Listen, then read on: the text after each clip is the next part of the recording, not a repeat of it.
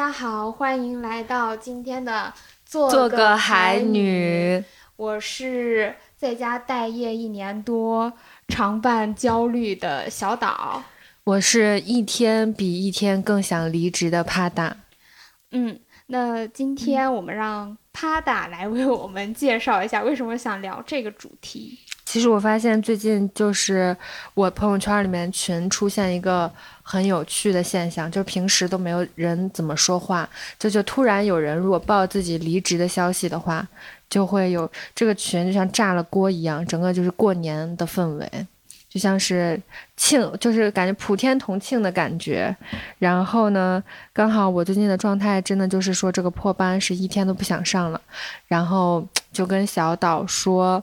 不如我们这一期就来聊一下上班吧，因为小岛是在家待业了一年多嘛，我真的是实名羡慕这种情况。像我这种想离又不敢离的人，就想听听小岛到底是怎么想的。嗯，上一次我们在呃定这个主题的时候，他也提到了说。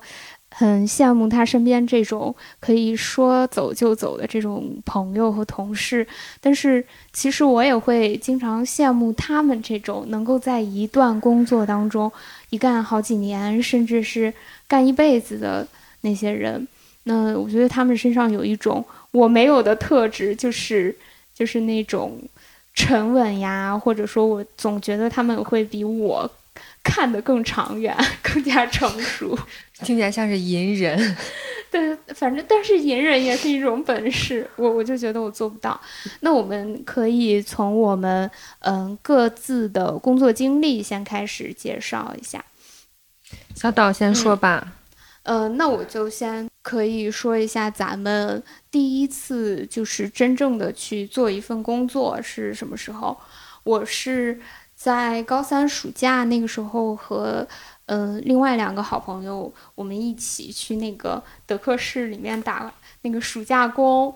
那个时候我们是呃另外两个人是一个男生一个女生，然后还有我。然后那个男生呢就被分配到后厨去炸那些呃炸鸡啊、做汉堡之类的，相当于厨师。我的另一个。嗯，朋友就是长得特别好看，就被分配去前台收银。我就看着就特别的好欺负，就是就是很柔弱那种，然后就被分配去那个打扫卫生，就就是 就是去收餐盘那些什么的。我记得那个时候工资好像一个一个小时才十块钱还是十二块钱，忘了。就是但德克士的应该好像比其他的都要。贵一点是低，比比肯德基要低。就是每天下班之后，身上就有那种，呃，我很讨厌，就是做饭留下那种对油烟味儿。最让我印象深刻的一件事情，就是有一个奶奶，就是他们不是有儿童乐园嘛，带着他孙子来玩儿，然后呢，那个卫生间。就是可能有人已经没有位置了，他就直接端着他的，感觉不对劲。对，他的直接端着他孙子就就在那个洗手池那块尿了。我我就是我当时说啊怎么能在这儿尿呢？什么什么的。然后但是那个小孩就已经也控制不住就尿出来，就最后我就去收拾了那个地方。就是那个是我第一次。就是怎么说呢，也是我这辈子觉得干的最脏最累的一个。干完后面干完就走了吗？对，就干了一个月。那你呢？我我的话是，嗯，大大二的时候，然后之前不是很喜欢看话剧之类的嘛，然后刚好看到，呃，西安音乐厅在招场务兼职，然后我就。投了一个简历，然后就，其实我真的，我现在想起来，我就觉得我，好像越小的时候越勇敢一点，就什么都不想，我好像觉得，就是投一下嘛，就是而且感觉行动力特别快。现在就是我我不懂自己了，越来越不懂自己。然后当时我投完了以后，嗯，人家就找我去面试，嗯，很快就面试了，就面试了一轮，然后就过了。然后之前就是你知道我们有几个岗是有的是在那个厅里面，就有的时候不是交响乐或者是话剧就不可以拍照，然后不可以就控制一下就是内场的情况，还要帮来观众指座位嘛。结果我当时面试我的那个人就说，你能不能卖东西，会不会算账？我想说，那我人都到这儿了，我能说我不行吗？我就算我可能我算账算的真的不是很清楚，人家跟我说你能不能行？我说我能行，嗯，然后就把我分配到了那个，嗯，外面就是酒水的岗位，就是在附就是有一个有一小区售卖的岗，嗯然后就之前一直在那儿，然后但是就是后来干了，我从大二干到大四不到吧，就差不多可能干了两两年不到的时间。对，其实我大学就是兼职，可能也就这么一份儿，嗯嗯，但是挺稳定的，而且里面不都是附近大学的学生嘛，嗯然后还可以看到一些演出或听到一些嗯音乐剧什么，就那个时候觉得还开心呢，就好像确实也没多想，就觉得哦，现在这个状态挺好，就挺好。咱们可以再说一下你的第一份正式的工作。嗯，嗯。其实我的这个工作经历都很线性串下来的，我就我我直接我都说了吧，嗯。嗯，除了音乐厅这一份儿，然后接下来就是大二的时候，大二大三的时候去电视台实习嘛，因为我们不是学的是编导这一部分，然后去电视台实习，其实很快，基本上就是像是暑假一个暑假，或者是暑假多一点的时间，没有学到太多东西了。但是当时对于一个大学生来说，好像去到那种电视台，你觉得是很新鲜的事情，或者是心里觉得，嗯，这单位就是听起来就很牛啊，啊就我能去这儿对，啊，你就觉得我能去这儿实习，嗯，怎么就不管怎么说，应该也还是不错哈。但其实嗯觉得没有太多的沉淀吧，就可能也没有太多需要你去做和学习的东西。因为我当时跟的是电台，嗯，可能有一些有的时候是文字，哦嗯有的时候对对，有的时候是文字整理呀，或者一些稿件呀，或者是一些，其实大大部分时间就好像在一直在跟着看。嗯就那种情况。然后在下面的时候，就是大学毕业的时候，因为我不是之前很喜欢拍照嘛，然后就去工作室里面当了多长时间？不到一年的后期，然后就一直在 P 图。对，阶段其实就是很商务的商商业摄影的那种人像啦，就可能比较有套个，比如说皮肤套个皮肤模板呀什么，就是出片儿出的也比较快，哦嗯，就是那种的。难怪我我我觉得他每次就是他有的时候在微博上也会发一些他的拍照的嗯作品嘛，然后我就觉得他 P 的特别好，就是还挺有质感的就看起来就很商务商业，就有点那种。然后就很像杂志的上的，那种。其实我真的很喜欢这个。你要说到这儿，我就再说再说一段儿，嗯就是那大学毕业，然后 P P 图后期这一块儿结束了嘛。其实接下来的就是现在这份工作了。但是这个期间，然后就可能之前在微博上发一点，嗯，接点小广告啊，然后拍点图片呀，这也是我现在的痛。就我感觉现在甲方不给微博投钱了以后，就是干不动了。说到这儿，他的声音和神情都消沉了太。惨了。然后就是现在的工作，现在是在，嗯，优优酷嘛，应该可以讲了。可以啊，你可以，我就可以。我可以，嗯现在是在优酷，然后在做，在做运营，做了也真的有五年的时间。其实你知道，我一开始搞这个工作的时候，我就想说，嗯，在这儿干三年到五年的时间，然后如果说我去跳槽到另一个公司，可能会比一开始进这个公司的待遇要好嘛。结果你发现，公司这五年内变化也蛮大的。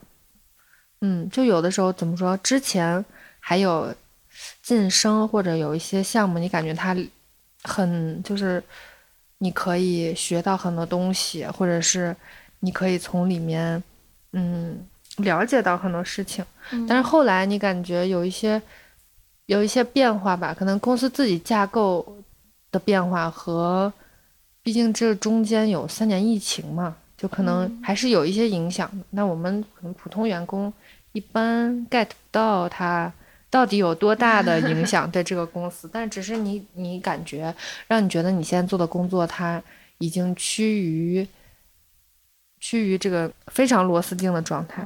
哦，我补充一下，因为虽然我们在优酷嘛是阿里这部分，但是，但是我们公司是属于阿里的外包公司。嗯，对，就是我们这边干活，就是属我我现在属于一个大厂外包人员，就这种感觉也是蛮奇特的。你就更有时候更觉得自己像个螺丝钉了。嗯，是我我之前也有一些朋友，他们就是在一些互联网大厂，因为我们是在一个。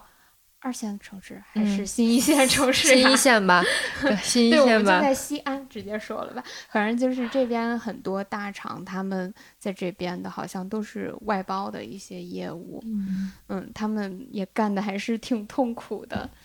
那我来说一下我的正式的第一份工作，我是大学的时候学的商务英语，然后那个时候呢，我跟我的嗯伙伴就是。就是刚才讲到长得很好看，去当了收银的那那位同学，然后我俩都考上了，分数差不多，我俩都报了同一个学校嘛。我当时就想说，我一定不要选一个学数学的专业，因为我数学特别差。后来。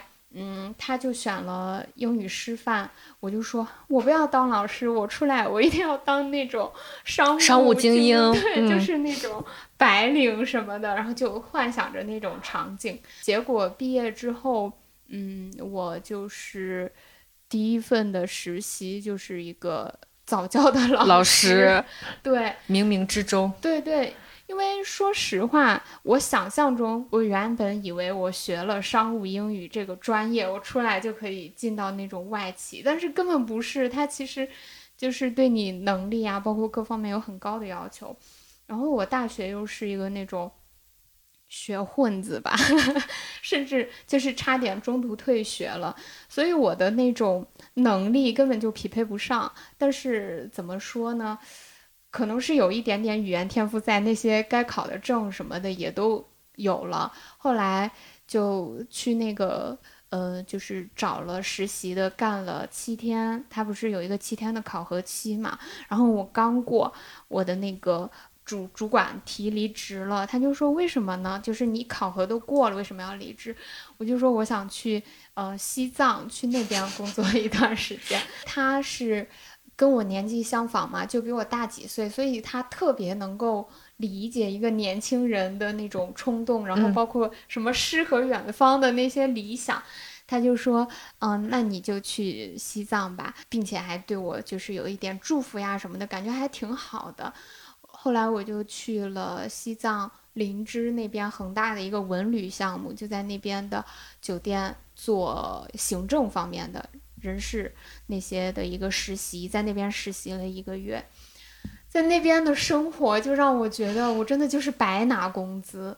他就是每天早上九点半上班，但是我们先经过食堂嘛，就是先。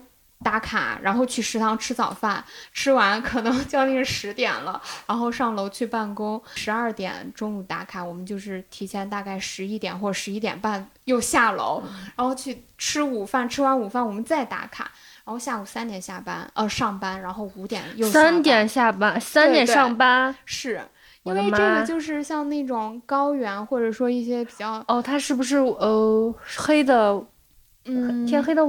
晚还是黑的早，一个是天气的原因，另一个就是那个时候刚好是一个是淡季，它的旅游淡季就是人不是特别的多，对。然后另一个就是像高原的话，它就是会考虑到员工的身体状况，本身就会比较容易嗜睡什么的，所以它中间午休时间也比较长。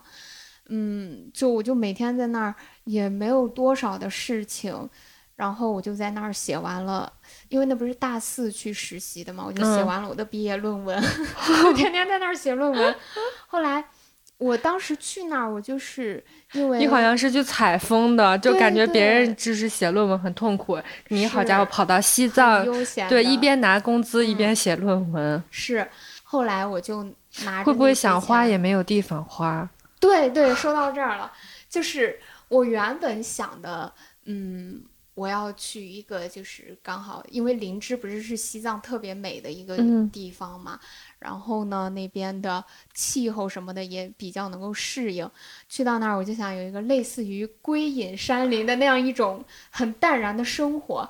但是真的到那儿之后，我就会发现，一个是没有什么娱乐活动，那个淡季冬天就是。刚过完年那一阵儿吧，就根本没有什么人来，然后很冷。呃，像林芝可能要到四月份，就是桃花节的时候才会游客比较多。我每天，呃，下午下完班吃完饭，我就围着那个那个应该是叫国道的马路吧，然后或者就在那个山里转一转，看看雪山，然后旁边是那个河什么的，散散步，然后就没有任何事情干，然后又回去了。嗯，就是我觉得那段时间。我知道我不想要这样的生活了。我原本就觉得我我可以做一个隐士，或者说是一、一个流浪者，就发现自己不行。对对，我就会发现我可能只适合把它当做我偶尔的一个嗯调剂品。我还是很向往那种都市的哦流，就是车水马龙，然后还有人。那我有的时候也想自己是嗯不是，好像比如说，如果在城市里面待的不开心了，我就想说，那要不然就进山吧，嗯，是不是人整个就会好很多？但是可能因为我没有这样试过嘛，就如果试了以后，可能真的发现啊不行，还是要回来。是，所以其实也是那份实习的工作让我更好的去安于在这个城市这种这种都市生活吧。嗯就是我觉得我已经试过了，那不是我想要的，我也就对他死心了。回来到西安，第一份正式工作就是，嗯，培训培训行业的，就是教小孩英语的老师，那一份是干了两年。对，这这算是我一个正式工作的经历。你每次找工作的时候是是有清晰的说啊，我我接下来要找一个老师，要找一个英语方向的，接下来要找一个行政方向的，会这样吗？是会做这种考虑吗？没有，我记得当时去西藏，就是我就搜，因为我只是想去西藏那个地方，我觉得我干什么无所谓。嗯然后，但是又又不能干一个，比如说厨师或者什么那种太不相关的。嗯然后我就去那个招聘网站上面搜那个地区，看到有觉得差不多合适的，我就嗯投简历。那你第一份老师这个工作也是，就相当于说，嗯、回来，然后我又是英语专业的，那我找一下，我觉得哦，这个看起来还应该还行，那就嗯先试一下，嗯，就这种状态。对你猜我第一份工作在哪儿找的？就是回来之后这个正式工作。在是很诡异的那种找的方式吗？倒还好，就是网上不会是我以为是就是传单的那种，不是，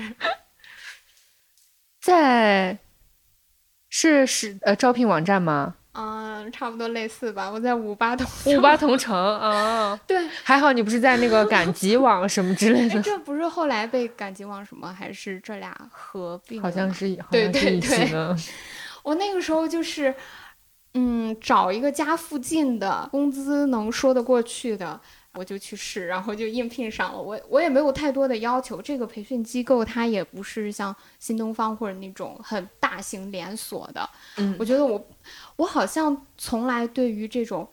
嗯，什么大厂或者说很大我公司刚刚就想没有问向往，好像你没有那种一般一般人刚开始，嗯、毕业以后肯定都想说，我找一个大公司撑下门面，或者是怎么怎么样。但你好像你没，你从来都没有过这种想法，是不是？没有，就你刚才说的那个“离家近”三个字一出来，我就想说，真是实用呀！就我我自己找工作的时候，我好像从来都是我想说，我放的第一步的是这个公司它最好要哦公司对这个公司，它最好要嗯项目好一点儿，或者是资源好一点儿哈。我希望是这样。然后我一般看的时候，肯定会主动的先看这块儿，哪怕说我家在东边儿，然后他现在就是在大大南边儿或者大西边儿。嗯然后如果我要是看中了这个公司，然后我要是面试上了，那我就还是觉得我很乐意去的那种。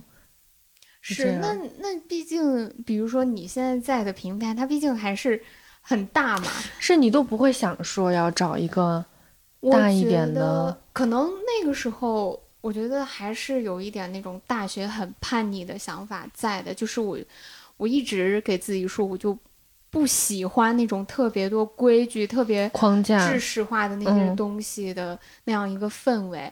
然后我觉得只要他钱给的也可以，我就觉得说我还挺愿意去的。我在那个地方也待得挺开心的。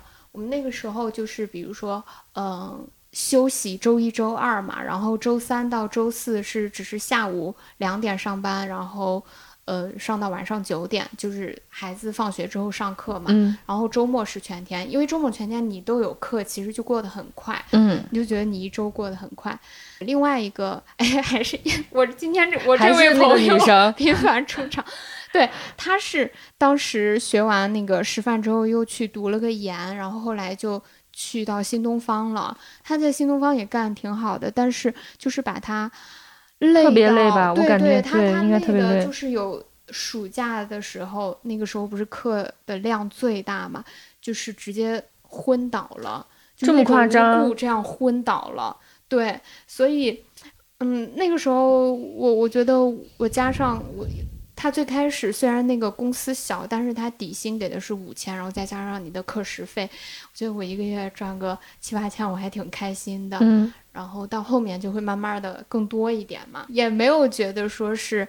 嗯，没有进入到头部行业，有那种拿不出手或者什么的感觉。好像这还不错。他后来也没干了，现在也去学校当老师了。一个是教培行业的这种变动，不想突然晕厥了。哦，太累，太累了。对对，就是你之前给我说你，呃，不是一直在工作嘛？毕业后中间有过一年的。对，我我那一年实习时间。对我那一年就是说，嗯，在准备考研。哦，嗯，那是在那个电视台那一份工作之后吗？还是电视台就很短嘛？电视台就好像几个月吧。然后是大三的时候，大三，大三的时候，然后呃，毕业那一年就是大四。我是一八年毕业的嘛，一八年到一九年。哦，其实应该是说，我是一九年二月份，一九年过年的时候就找了现在这份工作了。那就是一八年八月毕业到。一九年二月期间这段时间一直是是闲着的，那也没有多久。虽然没有对，虽然小半年，但其实到大四已经是就是从大三到大四的时候，不是已经要准备考研了嘛？嗯，就如果你考上的话，直接大四毕业就是九月份就直接开研一了，对吧？嗯，就是那种嘛。所以说我应该就是从那个时候就开始在准备了，然后一直到呃。一九年就是毕业翻完年以后，第二年的二月份，我才找了现在这个工作。哦，是这样，那我感觉你就跟没休息一样。但是你知道那个时候我还蛮焦虑的。那个时候我身边上班的人，就是大家毕业的时候不是都去上班了吗？嗯。那个时候我自己在家准备考试的时候，就一一方面心里又很怵，然后就不确定自己这样学到底行不行。而且我当时报考的是，嗯。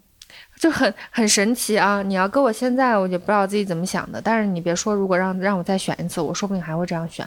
我报的那个学校，他就只招两个人，然后有一个还是保送的那种名额。我天！我本身是学编导的嘛，我报的是艺术设计。对，就其实是有点跨专业的，所以我自己心里有蛮打鼓的，就不太确定。但是我又觉得我不能。我就给自己暗示说，你可不能这样想呀！你越是这样想，是不是就越不行？既然你想这样做，那你还是要争取一下嘛。然后，呃，当时准备这个的时候，同期的关系好的舍友呀、同学啊，他们就已经在上班了嘛。然后有的是家里找的，像是看起来像是那种铁饭碗吧。虽然我现在不知道什么是铁饭碗啊，那个时候还是觉得哦，好像人家家里面可以找到这种，看就是。什么都不用考，什么都不用做，就不需要像我一样。我说，哎，我要研究一下我后面的出路是什么哈。然后他们可能别的有的同学就安排好了，或者还有的就是直接去一个什么地方。你想刚毕业那会儿，我记得我有一个朋友，很嗯，无意间啊，无意间瞅到了他的工资信息，好像 就那个时候他嗯拿多少钱，不到一万吧，就是。但是那个工作是很，就是也不累人的那种，就是完全是感觉很清闲的那种，对啊。然后那个时候我就会很焦虑啊，我就会有的时候会，我会因为一些外在的东西打打乱自己的节奏，然后那个时候我会觉得呀，这个如果考不上的话怎么办呢？而且你，而且我其实在家，然后我家人就很支持我嘛，一边跟我讲说啊，就是既然要考就好好考，然后但是呢，另一边你又感觉我看到别人都在挣钱，然后我爸我妈也觉得是不是这大学都念完了，怎么还在家待着？可能人家他们不会这样想，但我自己会觉得，嗯，会这样想哦，嗯，自己会有那种。好像比较惭愧的那种感觉。哦，对对，还是有那种惭愧的感觉，好奇怪哦，感觉我好像对什么都有愧疚感。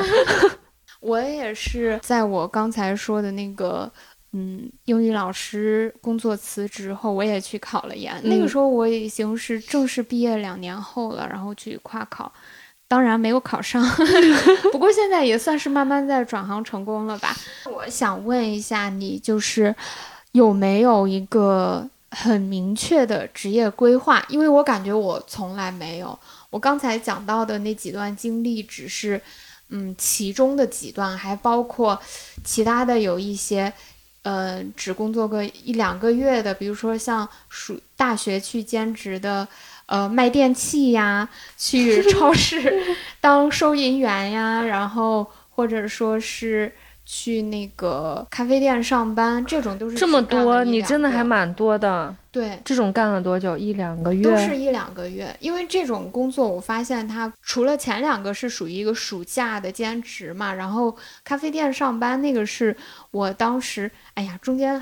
哎，我这个职业太多了，中间还有一个，我不是之前跟你说我要去非洲那个工作嘛？那个就是已经面上了，然后签证什么的都办了，结果，呃，那边的老板，因为像在非洲那边工作，很多的都是像。广州他们就是那个老板，他们自己在那边开的厂，就不是一个非常大规模的那种公司嘛。那个老板又说他们最近什么生意上有点变动，可能需要在啊三四个月之后才要人。我就觉得我等不了那么久，我就去呃找了一个。我说我觉得我工作真的是乱找，没有任何职业规划。听出来了。然后我就觉得，哎呀，那我学一个就是有点这种。嗯，手艺的或者又我又比较感兴趣的吧，就在一个公众号上看到一个做花艺的，他在招学徒，我已经想笑了。他他那种就是爱会还会承办一些那种，比如说宴会呀或者什么，我看他那个都弄得挺好看的，我就说我我就去应聘了，然后他也就是要上我了，但是他又说，因为现在刚过完年，他们这个还没有。完全的什么，他们又要装修什么乱七八糟的，对对对，中间要整合一下，然后说可能要两个一两个月之后，他就说，那你嗯，不如这段时间你可以先学学去做咖啡或者什么 饮料之类的，到时候我们承办宴会的时候，你也可以给我们做。我说那好呀，然后我就去那个西西弗书店那边的一个叫什么矢量咖啡吧，然后去那边上班，干了一个月。就走了。那你现在会拉花吗？不会，就一个月，他就是前面就是属于一个考核期，他他还不会让你碰他的那个咖啡机，因为他们的咖啡机就是很贵嘛，可能是十几万或者什么一台那种的。我就只做一些类似于像星冰乐或者是那种茶饮的那种东西。明白。对。所以好像就是一直觉得说随手抓的一个工作一样。哎，但是我我突然觉得你干的事儿都其实我也蛮想干的事儿，就是比如说去学咖啡或者是花艺这种，就真的想过。但是可能我想过的时候，我就觉得啊，这个活儿就是我要是干了以后，怕是。就你总感觉它是个临时的，是那种感觉，但其实我心里是无比想。嗯，然后我听你讲完，我觉得好像，可能我在这方面是不是真的想很多？就是明明我想做，但是我又觉得啊，这种这么临时的东西是不是不做也罢呀？或者说它会不会占用我的时间呀？但我觉得啊，以我现在来看，我现在在这待了五年，就是说每天都很想死。真的不行，因为咱们两个的那种状态还是不一样的嘛。我刚才说的一下连接连的这两三个尝试，都是在刚好中间出现空闲的时间，也不是说是在我上一份工作还很稳定的时候，我就突然去做了这样的尝试和决定。然后我那天还看到，就是曾仕强他有说，他就说，呃。如果说一个人一出来一开始就得到一份很好的工作的话，那么他后面就会很难跳脱出来。其实我就觉得有点像那种，就是说你人往高处走，然后你去适应那种很好的东西，你是，哎叫什么叫入奢从简入奢。从简入奢易，由奢入俭难。对，因为你虽然说觉得自己当下的工作性质有点偏向于螺丝钉，但是当你入行的时候，包括你其实现在在跟别人去介绍的时候，毕竟它还是相对于一些不知名的那种什么传媒公司或者广告公司，它是更能给你一些。光鲜的一些 title 或者什么其他的，可是我现在就是在想，这个东西它真的是这样吗？还是在我无意识的时候，别人强加给我身上的，让我以为这个是好的，让我以为这个有价值，但实际上到头来我发现，哦，可能我也没有。也就是，比如这么说吧，就是工资也没有多少，就可能咱们拿到手里的也没有多少。然后呢，你讲出去，真正懂你的人，然后一听啊，你这情况，你就根本就不是阿里的，就 P 几 P 几，是不是？这实际上可能，那如果说我只能讲给不懂的人听，别人说哇哦，听起来还感觉还不错。其实，就我现在在想，这个真的是有意义的吗？这个真的对我来说有价值的吗？好像我什么都没拿到。反正我觉得我身边。跟我去诉说这种工作的苦恼的人还挺多的，真的，就是他们每次跟我讲的时候，我就只会觉得说，那你就就跳出来去试一下，就是真的是就是失败了，或者说你所谓的这种失败吧，它也可能只是一个过渡而已，就是并不是你真的到达的你的那个目的地，或者说彼岸，它就是你现在一个嗯。一个竹筏，或者说怎样，就是道理，我还真的我可以理解，对，我也很认同。嗯嗯。可是我就是好像做不太到。我觉得离职这个事情对我来说，就是有一点害怕，就是有点害怕。我觉得也有可能是，本身我的那些找的那些工作也都没有什么太多的标签吧，就是挣钱或者说让我体验，所以我也比较好离职。身身边向我抱怨工作的，但是又迟迟不离职的，往往是你们这种，在一个比较好的行业或者好的公司。然后上一次跟一个朋友见面，他也是他父母给他找的，是在一个国有大企业，就是煤，不不太知道具体，反正就是那种能源跟煤有关什么那种国国家的一个。企业里头，他也就说他觉得，哎呀，实现不了自己的价值，他很痛苦。但他这应该更不好放弃吧？对呀，毕竟是家里少的。我说那只唯一的办法就是走。对，但是他又不肯走，所以后来我就也不知道该说什么。你说有没有一种可能，因为我不肯走啊？嗯，我自己想过，一个是前跟音乐厅的小伙伴。聊过一回嘛，然后是无意中就是听他讲到，他之前是在一个很大的地产公司，然后卖楼，嗯嗯，好像也就干了两年的时间吧。旁就旁边的人问他说：“那你攒多钱？”他说：“啊，没攒多钱。”然后旁边人说：“那十万有了吧？”然后他就说：“啊，那十万肯定是有了。”然后我当时坐旁边，就是说，你说这种情况下，咱也不敢多说话。然后我就想说，嗯，上来同样是。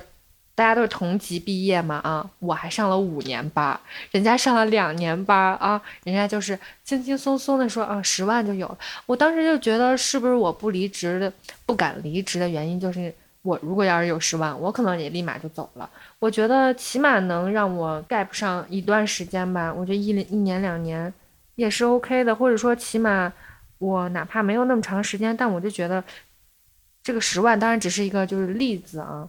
就这个钱如果放在那，我可能会觉得啊，我干什么我都会有安全感一点，就是那种感觉。还有一个原因是我想的，是我觉得我已经在这儿干了这么长时间了，而且我越来越是做的是一个螺丝钉的工作嘛，我就更觉得，我如果现在出去的话，我投任何的简历，我都怕别人把我考到了，就是我都怕我胜任不了一些我真的想做的，或者说我想要的工作。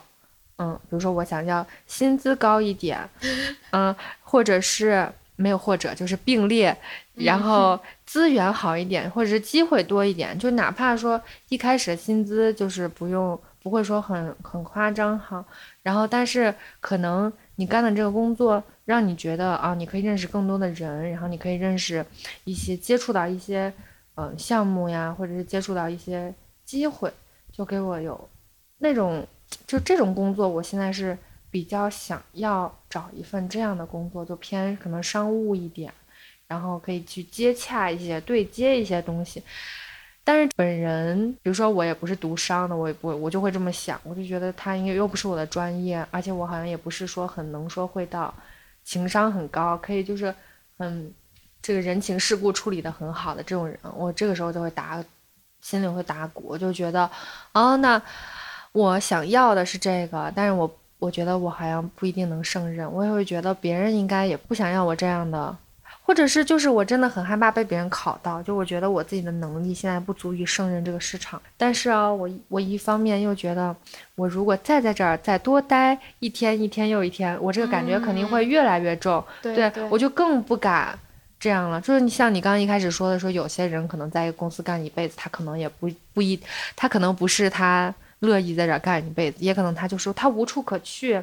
你知道我之前看有个韩剧是那个《我的解放日志》，你看了没？没有。然后里面就是那个有一个女主，然后她也很讨厌她上，她上司你感觉就是老找就是那种屁事儿特别多的。然后她跟她朋友吐槽的时候就说，公司因为想要。嗯，裁员，但是又不想直接去裁别人，然后就跟大家说有没有想要自愿离职的，结果就是自愿离的那部分是公司可能不希望你走的那部分，反而留下来的是。公司想让你走的那部分，因为留下来的那部分人他自己知道他没地方可以去，所以他不敢动。那走的那部分人呢，人家就是可能有能力或有机会、有资源，人家去哪儿都可以，嗯，就会变成这样。哎呀，你这样一说，我能够理解那种心情，就很害怕变成这样了，很害怕变成这样。但是我又觉得自己好像已经在变成这个的路上，可能我我自己的特别矛盾的地方在这块儿。对，就是刚才说到你希望的下一个工作的那样一个目标，我觉得任何人都想要那样一份工作吧？你是不是把目标定太高了，一下跳行？是这样吗？对呀，你想嘛，嗯，首先工资又好，然后呢，它资源又好，然后它又能够，呃，你刚刚说的是什么？就机会，机会又好，就可以接洽，可以。对，你觉得在现在这个市场行情下面？你你如果要去那样一个公司，我觉得是很多人都会想去的。我就想到了我的一个转行的经历，因为我当时考研也是跨考嘛，包括转到现在这个行业中间，从一九年到现在，我哇不知不觉一九二零二一二，哦都快都快五年了，竟然就是好像就是慢慢一步一步走过来就。我最开始没有定的特别高，我那个时候考研失败，就是积累了一些这个行业的那种理论知识，因为当时就是差了十分嘛，我觉得理论知识还是非常扎实的，然后也去呃笔试面试通过了。我本身想做的是一个助理类的行业，因为我还是想二战，我也不想太累。结果当时那个。人就是不不太想要我，我也比较实诚，我就给人说我我还打算继续考研，人家就就不太想要。然后另一个，嗯，就是另一个 HR 小姐姐就就说我们这儿还有另外一个岗位招人，就是比较偏向于销售类的。我当时就犹豫很久，因为我好像比较排斥那种销售的性质的工作，我觉得就是。有点强买强卖那种的，但是最后我也是在那个岗位干了一年，而且你最后还是去了。对对，因为我就是想说，嗯，这个行业的销售性质的工作跟其他卖东西的会不会有一些不一样？它可能也是要考验到你去和人沟通的能力，然后我就去了，结果那一年真的是学到了不少的东西。而且也是通过那个工作，我就知道，好，以后我不想在这种很商业类的，嗯这种行业工作了。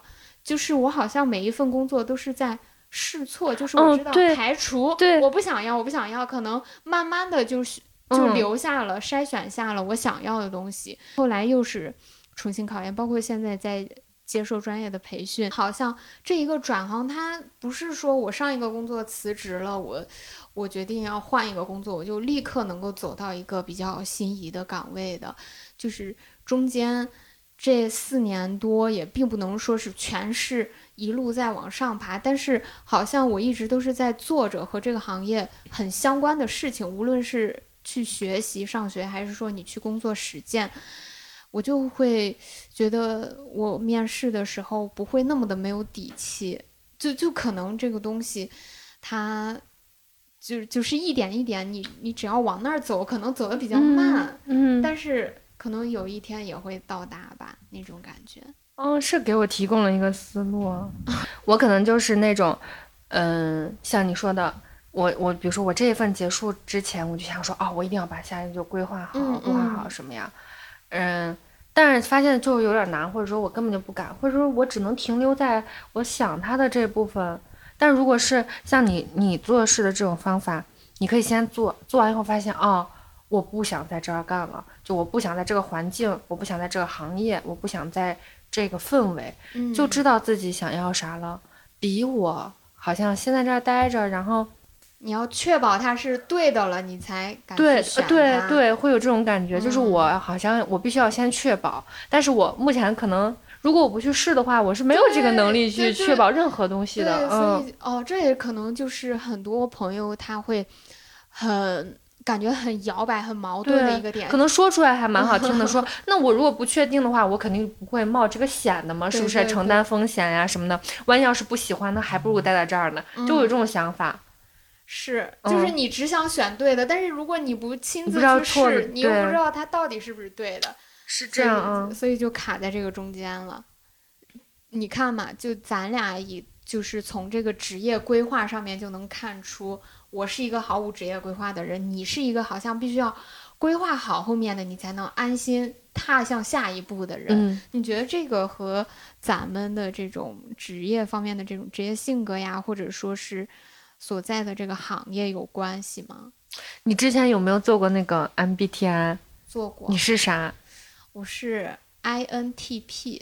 INTP。嗯。你的那个，它不是每一个出来都有那个。嗯，职业就是推荐一样的，就是你适合什么什么，是吧？我的就有非常，我当下转行非常想心仪的这个行业。嗯，我自己因为我做出来是 E N E N T P 嘛，哦，E N T P 就是快乐小狗那个，啊，是吧？嗯，你看这是不是很神奇？那田老师搞音乐的，就是咱们就说这大类就属于艺术创作这块儿吧，或者是反正就是创意类的。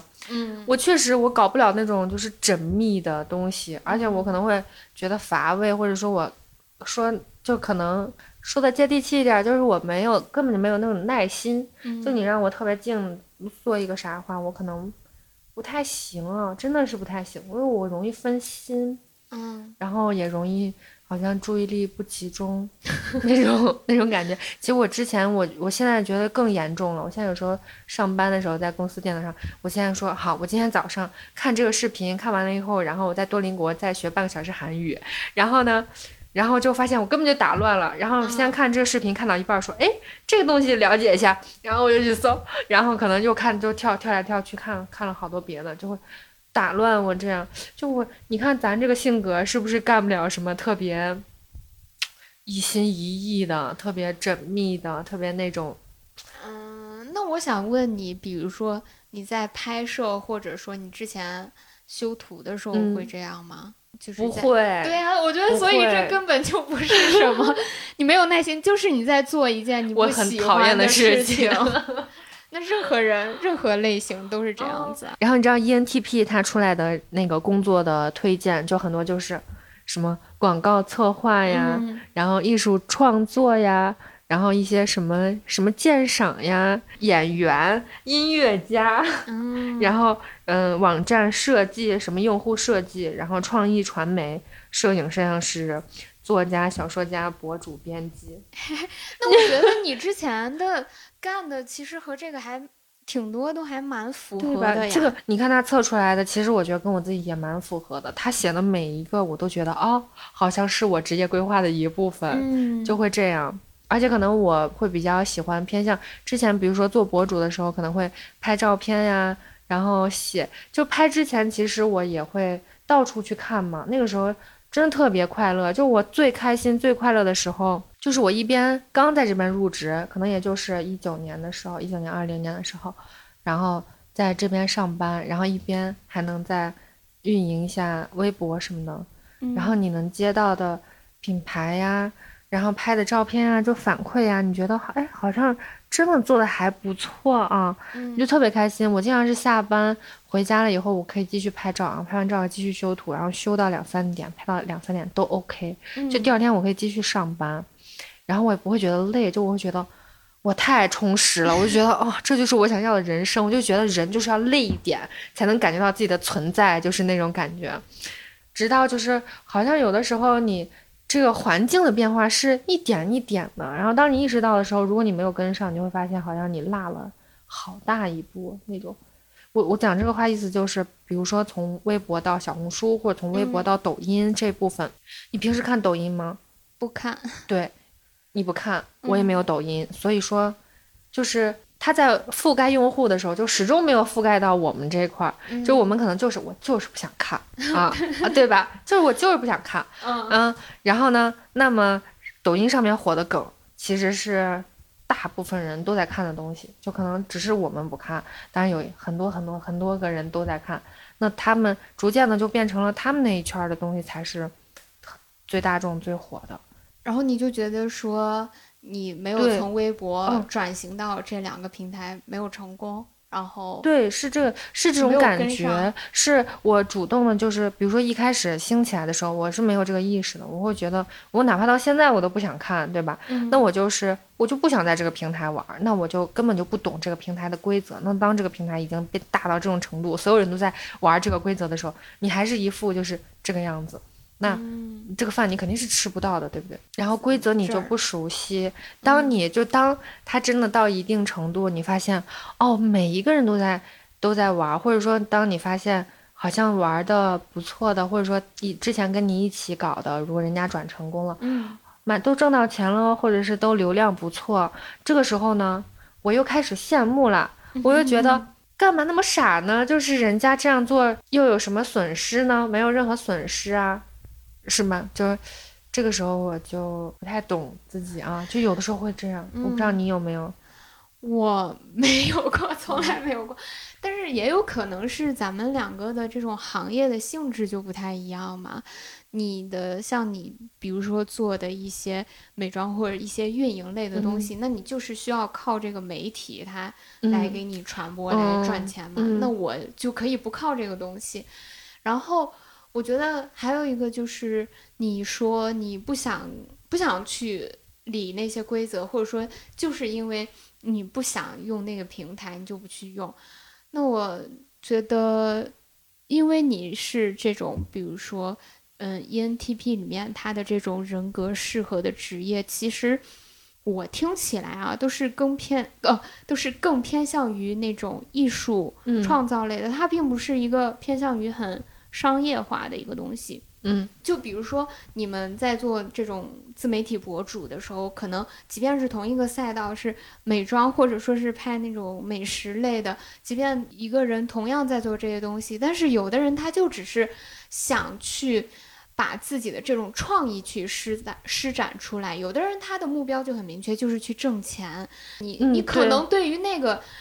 就是你最开始做这个的目的，就不是说我一定要挣到多少钱，你就是最开始你觉得你就是想拍它，想通过自己的这种这个作品去呈现出你想要的东西。你觉得这个作品出来，你就已经很有那种满足感了。是是这样，就并不是说这个作品如果它挣不到钱，你你就不做了。但嗯当然，如果说长期这样，你肯定会累。但是，就是说这个事情出发的一个嗯，确初实是。衷是不一样的。是是是这样的，就一开始嗯是这样的，然后是我是发现我这样做以后，然后同时可能有啊，就发现有人找我，然后有商业接有商业进来，或者说有呃收入进来，那我肯定是更开心的，对不对我就对觉得哦，那看来我就是我要把我自己的这个风格或者我自己这个再发扬光大，那能用它赚钱当然是最好的了。是，嗯，然后后来就发现好像有一些变化就没有跟上，或者说你你就不够敏锐，或者自己本身有点抵触的话，就就变成了现在这个样子。嗯那但是我觉得没关系，依然有很多人欣赏你。我最开始我加你不就是因为你嗯拍的，就是会被你拍的照片吸引到嘛，然后就是想认识你，想让你给我拍照片什么的。但是后来去了西藏，所以我觉得像你们这种创作类型的人，可能怎么说呢？就是还是要更加，我觉得你现在就是需要自信一点，就是坚持自己的嗯这种对于自我的认可。因为你如果完全走商业那一条道路，或者说你觉得说，那好，那我就不要坚持自己的风格了，或者怎样，我就去适应别的、嗯，呃平台的规则吧。嗯但是你又不是那样一个人，就是对我就会很拧巴。对对，而且你嗯可能做那个事情就会变得比较痛苦。对，嗯，是会这样。小岛有没有觉得现在在办公室上班那种光环已经褪去了，就有点像是，比如说以前白领上班，大家会觉得啊，或者是比如说离家去，我去北漂或者沪漂，然后你在某一个公司上做办公室，白领，然后回老家的时候，别人会觉得啊，这谁家小姑娘就是可精致了，回来了。现在好像好像有没有觉得没有那种感觉了？嗯，好像大家，我感觉现在整体对这种坐办公室的、嗯就没有以前的那种光环和滤镜了。就比如说像我们那时候上大学的时候，我我不是就梦想着成为嗯一个白领对，白领，但是好像等到我们自己步入工作，知道白领的一个生活状态，还有工作状态之后，你就觉得没有。嗯，我有时候在想，这个到底是不是是是谁在是谁在控制吗？就是这个环境是制定规则的人默默的，就是让大家有这种感觉嘛？你有没有小时候有没有看过那个《杜拉拉升职记》？看过看过，我觉得就真的是跟影视剧有很大的关嗯联，就是比如说像一些都市剧或者偶像剧，他们演的只要是女生，就都是那种白领，然后他们的那样一种生活然后就是从底层，然后一嗯点点爬上对去，然后最后变成大总监。你就觉得每天穿的好，然 啊，后高跟鞋、铅笔裙，贼漂亮呢。是是，你给我推荐那个播客嘛，然后就嗯说到孔乙己的长衫，嗯然后前段时间不是这个话题也很流行，嗯就是我觉得一个就是说，当你有这个学历之后，你很难去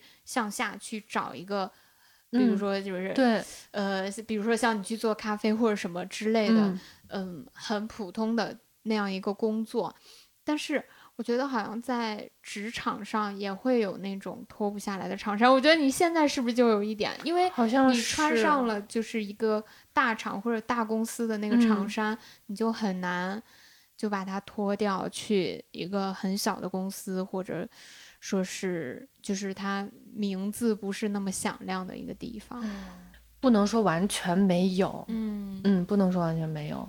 上次那个播客也是啊，我真的听了几段，我觉得很很，我心里会有思考。之前比如说摆地摊儿的时候，不是是啊、是会被城管抓的，是影响嗯市容的。嗯然后现在摆地摊儿就是是啊、疫情后的烟火气。嗯我那天看到有一个微博网友刷，呃，刷微博看到微博网友说，他说你们都劝孔乙己应该脱下长衫，但是是谁让孔乙己穿上了脱不下的长衫？按游戏规则玩儿一定会死，制定游戏规则的才是赢家。但是游戏不吸引人的话，这个游戏也是要死的。嗯我觉得他说的这个话很隐晦，但是蛮蛮蛮值得人思考的。嗯就是尤其是制定游戏规则的人才是赢家，确实是这样哈。就是我我之所以觉得我好像潜移默化的被环境影响了我的想法，我有时候在想，是不是因为是有人或者说有一种力量想让我现在这样想，我才会这样想。他让我看到的东西，才会导致我现在去这样想，让我觉得哦，嗯，大公司也也不是一定要怎么怎么样，甚至坐办公室也不是一定要怎么怎么样。你可以去摆地摊儿，你可以去干这，你可以去干那，你想干什么都行。但是这个可能，你要是从另一个角度来看的话，国家国家劝你。什么都可以自由，你想做什么就去做什么，或者有一种力量，它它让你现在觉得你什么都可以做。但是反向来看的话，就如果你做错了，没有人承担这个责任，就是只有你自己去承担这个风险。大概就是那种，我记得之前，嗯，韩国好像有这个新经济政策，就是也是他们刚开始就是从经济萧条到 K-pop 崛起那段时间，他们就搞了这个，就是你感觉言下之意就是。啊，就是鼓励你做什么都行，然后鼓励你去创造，鼓励你去创业，鼓励。就我突然觉得有点像现在，就是好像真的有大家都很鼓励你创业，然后鼓励你去做你想做的任何事情。但是如果你失败了，可没有人帮你兜这个底哦，就是你自己要去想好。嗯，你自己最好是，然后他就是这股神秘的、神奇的力量，它就会让你觉得，嗯，即使失败了，也是你生活的一部分；即使失败了，这就是人生，嗯，就会有这种感觉。你刚才在说，我觉得这个 特别像我，就是我，我就是会这样子去想，包括，就比如说像你们跟我去，嗯，抱怨工作的时候，我可能也是会这样想的，就是。你你如果说这个干的不满意，你就可以去尝试其他的什么，就即便失败了，也是你的一种经历或者什么的。但是，嗯，就听起来你不是这样想的，你可以就是展开说一下呀。我不知道我为什么这么，我这个人好像，如果从外面看来，或者我自己觉得我不是那么害怕承担风险的人，或者说我不是那么害怕失败的人。但是真的，你要让我跨到那一步去做，我好像会犹豫。你觉得我看起来像是那种很谨慎的人吗？不是，对对，最开始我也觉得不是。可是真的，你看我跟你讲了这么多话，好像都是在说一个事儿，就是这个风险要自己去承担。你真的做好这个打算了吗？嗯，如果我没有的话，我就想说，嗯，再等等。我我自己也没搞懂，我为什么是这样这种啊？就看起来其实一点都不是，我自己都觉得不是。但真的让我去做决策的时候，好像比任何一个人都谨慎。嗯嗯，这个我觉得你可以去探索。就我也在想，为什么这么害怕去做决定，害怕去承担风险？是不是真的因为是是钱的问题吗？我我想问。失败过，就是那种你想去尝试，然后尝试后失败过的经历。我之前有个很其实很小的事儿，嗯，就是 First 的电影节嘛，然后去年还是前年，我想去当志愿者来着，然后我就真的很认真写了简历。其实我，我好像我每次面试啊，我都我都会选择那种我十拿九稳的，我我会面，我好像接受不了。落选的对没通过的这个结果，我真的好像不太喜欢吧。